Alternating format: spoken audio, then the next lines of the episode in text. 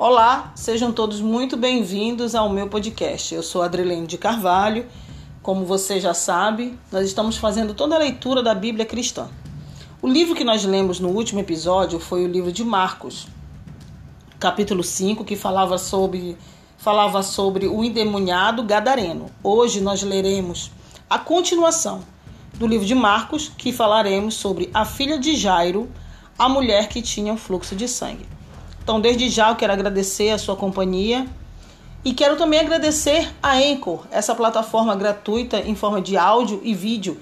Nós estamos no momento somente em áudio, mas já estamos nos programando para irmos para os vídeos e também para as plataformas do YouTube.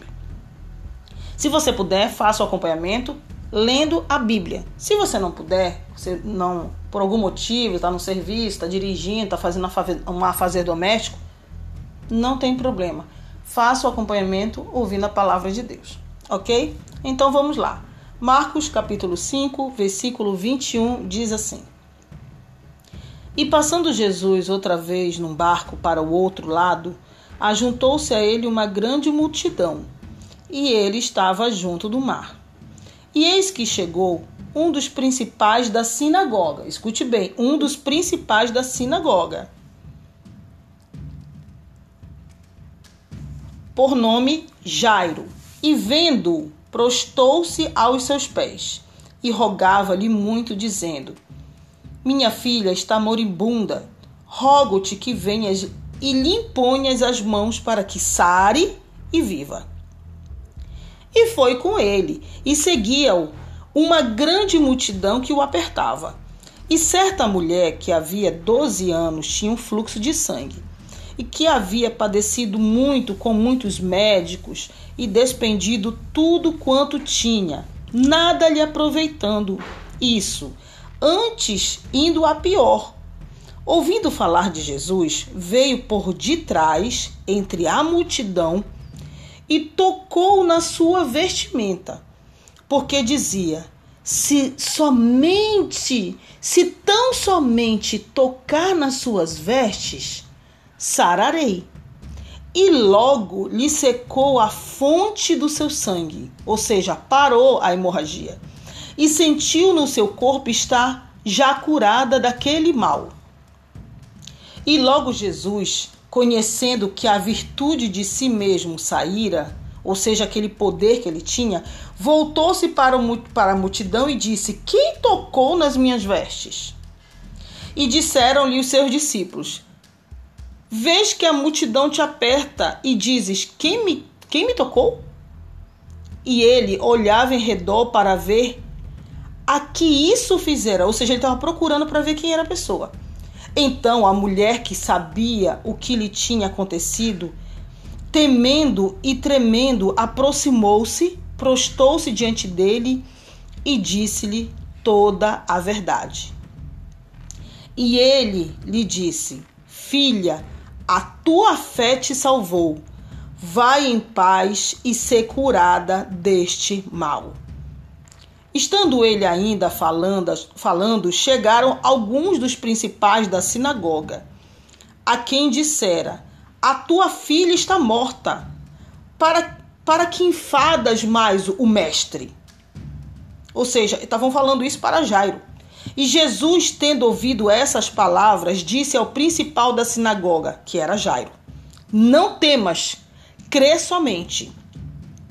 E não permitiu que alguém o seguisse, a não ser Pedro e Tiago e João, irmão de Tiago. E vendo chegado e tendo chegado à casa do principal da sinagoga, que seria Jairo, viu o alvoroço e os que choravam muito e pranteavam.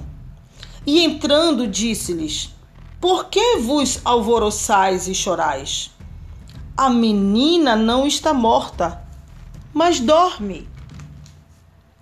E riram-se dele, porém ele, tendo-o feito sair, tomou consigo o pai e a mãe da menina e os que com ele estavam, e entrou onde a menina estava deitada.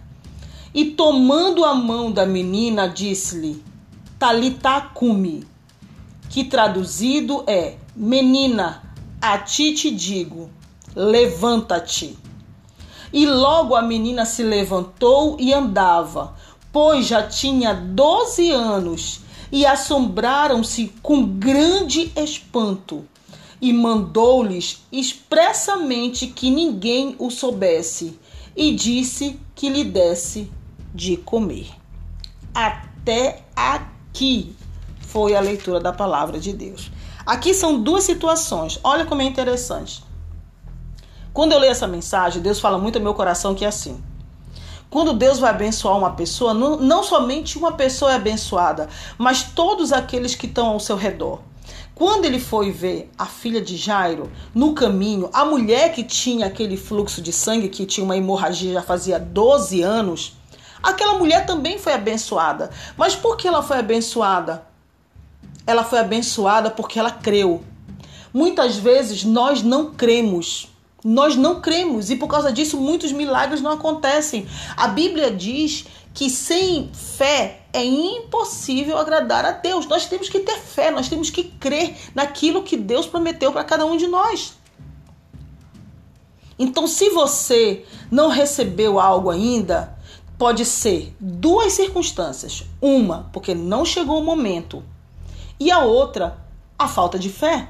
Porque quando nós temos dúvida, é difícil Deus trabalhar nas nossas vidas. Mas eu te falo uma coisa: a Bíblia também diz que agindo Deus, quem impedirá? Tu acha que a tua falta de fé ou a minha falta de fé vai impedir que Deus faça algo sobre a tua vida, sobre a minha? Não. Porque a Bíblia diz que agindo Deus, quem impedirá? Ninguém. Agora a Bíblia diz que sem fé é impossível agradar a Deus. Nós agradamos a Deus com fé. Não quer dizer que isso é determinante para que Deus venha agir na nossa vida. Mas se você agrada alguém, essa pessoa vai ficar feliz. E por que, que ele não vai deliberar bênçãos sobre a tua vida? Quando Jesus foi ver a filha de Jairo, que a Bíblia diz que ele era um dos principais da sinagoga, ou seja, ele era um dos homens mais importantes da sinagoga Muitos daqueles que conheciam a Jairo disseram: Jairo, por que está incomodando o mestre? Ela já está morta. E o que foi que Jesus falou? Não escute ninguém, somente creia. Se creres, tu verás. Então nós temos que crer. Nós temos que crer. É difícil? Às vezes é. Porque a gente, às vezes, nós, nós somos tão seres humanos que nós olhamos tanto para as circunstâncias que esquecemos de olhar para Deus que é o Todo-Poderoso, que criou os céus, a terra, o universo. Ele é todo o poder. Ninguém pode impedir Deus de absolutamente nada. Nem eu e nem você poderemos impedir o que Deus tem para nos entregar. Nós temos que nos preparar. Nós temos que nos preparar. Deus há de fazer uma grande obra sobre a minha e sobre a tua vida. E essa obra há de acontecer nós vamos chegar no centro da vontade de Deus.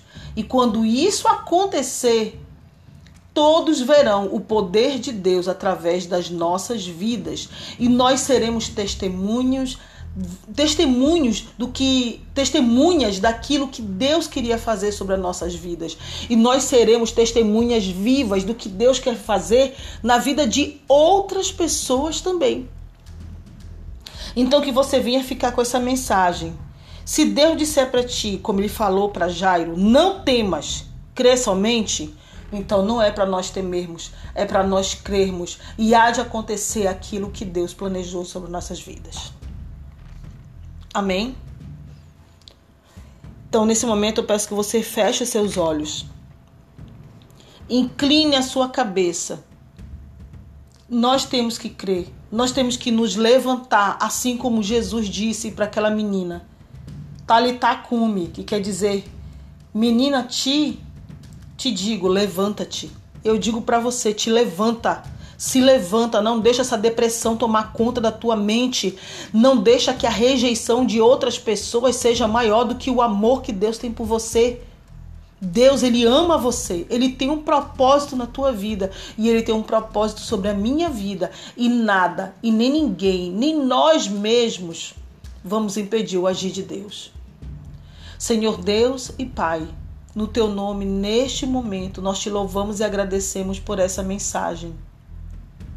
Pai de toda eternidade, perdoa as nossas falhas, a falta de fé. Meu Deus, muitas vezes olhamos para as circunstâncias, quão errado, quão errado somos, quanto erro cometemos. Mas neste instante, te pedimos que o Senhor tire toda incredulidade e no lugar da incredulidade ponha certeza e fé. É o que nós te pedimos em nome de Jesus. Amém.